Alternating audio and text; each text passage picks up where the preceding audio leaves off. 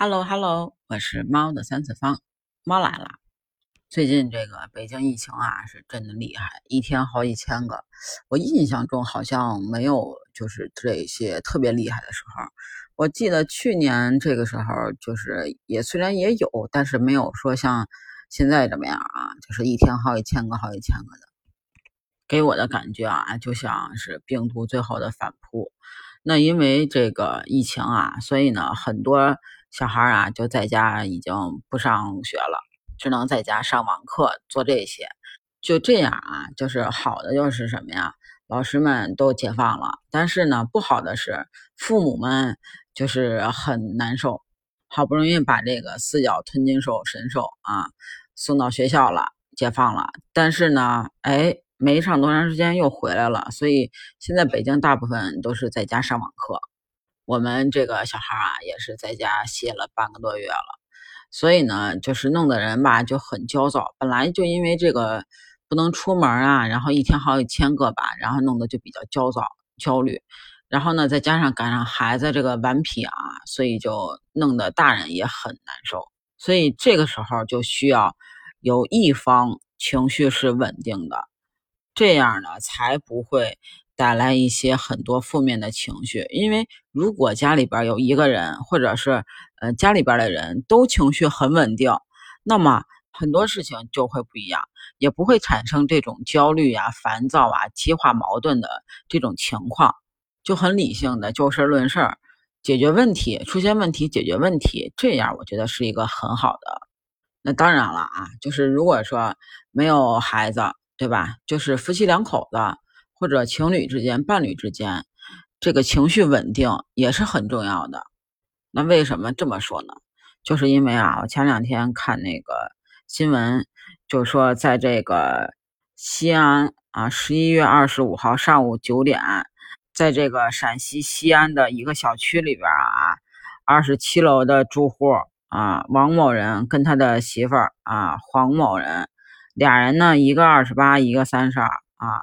就以这个二十八楼住户啊，就是张某某家这个噪音呃扰民为由，然后呢，这个王某啊，就这男的，然后呢，暴力破坏了人家张某住宅的房门之后，这俩人啊，强行进入了房间之内，并且打了这个张某人跟这个劝解的李某人，而且啊，就这个黄某，就是他这个媳妇儿啊，还说。嗯，对那两个孩子说：“你们两个要再吵再闹，我就杀了你们！你们是不是没看新闻呀？”这个媳妇儿啊，威胁完孩子一顿之后，然后呢，这男的又来威胁一遍孩子，说：“我要再听见你们有动静，你们别找啊！”那你想啊，当妈的谁也不可能说就看着人家吼孩子，对吧？然后呢，这这个这家主人啊就说了，这家主人的媳妇就说啊，说这个你们别吼孩子。然后呢，哎，上来就动手了。那当然了啊，报完警之后，在这个呃西安市公安局啊雁塔分局啊，在这个十一月三十号也给出了这个警情的通报，就是对这两个人以这个《中华人民共和国刑法》的第二百四十五条第一条条款之规定，以这个涉嫌非法入侵住宅，对这个王某。黄某立案侦查，就对这两口子啊立案侦查，并且啊对这个二人采取了这个强制措施，而且呢这个案子啊就是还在进一步的侦办当中，因为咱不知道这个具体的情况啊，所以呢也不能说这两个人对呀错呀的，然后呢也不能说这个孩子他家这个主人对啊错啊，抛开这些咱都不说啊，咱就说说这个情绪稳定的重要性。不说这俩孩子在家怎么折腾啊，反正我们家孩子在家折腾的时候，我也有的时候特别闹心，特别烦。但是呢，这个情绪来的来的时候啊，就得压得住，因为喜怒哀乐本来就是一个人正常的情绪。就真正厉害的人啊，他其实是能够把情绪掌握在自己手中的。不要成为这个情绪的奴隶。那你在这个怒火中烧的时候啊，能够压得住自己的火去，善于化解自己的火去。其实有的人啊，是把这个呃敢于发作，就发怒啊，当成一种勇气，而把忍气吞声呢当成一种懦弱软弱。其实我觉得这都是片面的，因为轻易的发怒啊，很容易往往让自己受到伤害。你说这件事儿啊，你意气用事，你当时踹门特特别爽，但是呢，权衡利弊，你只顾着发泄自己的情绪了，其实那就是不明智的选择。而且就是说，嗯，当情绪下来之后。稳定的时候，你自己再想想，是不是冲动，是不是后悔？有些时候犯了错误可以弥补，但很多时候犯了错误弥补不了的时候怎么办呢？那只能自己承担这个后果。那你觉得这个后果跟你承担的这个它成正比吗？真的值得吗？所以说啊，这个情绪稳定真的是很重要的。而且啊，还有就是这种高情商的说话，会让很多事情都变得。但是啊，现在没有就是，嗯，什么情商课呀，教你，嗯，什么爱的教育呀，就这类的啊。